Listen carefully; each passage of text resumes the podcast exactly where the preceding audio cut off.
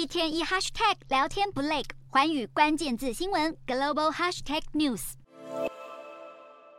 英国第二大城伯明翰市议会五日宣告城市破产，无法平衡收支。而根据一九八八地方政府财政法发布第一百一十四条通知，禁止所有基本服务外的支出，暂停所有娱乐活动。由于经费短缺，就算是街头清洁、公园维护等服务。还有托儿所等机构的预算都有可能被大幅删减。伯明翰市议会曾在二零一四年遭到女性职员集体控告，与男性员工同级别却没有男性员工的津贴，因此遭法院判赔。到目前还有尚未赔偿完毕的七亿六千万英镑，如今显然也付不出来了。由工党执政的伯明翰市议会指控英国中央过去十年内削减了当地十亿英镑的资金，并表示近年来通膨问题严重，导致市民对社福需求大增，从而导致市议会面临破产的局面。然而，保守党政客则批评工党执政的市议会将太多预算花在没有必要的地方。对于伯明翰的困境，英国首相苏纳克却表示，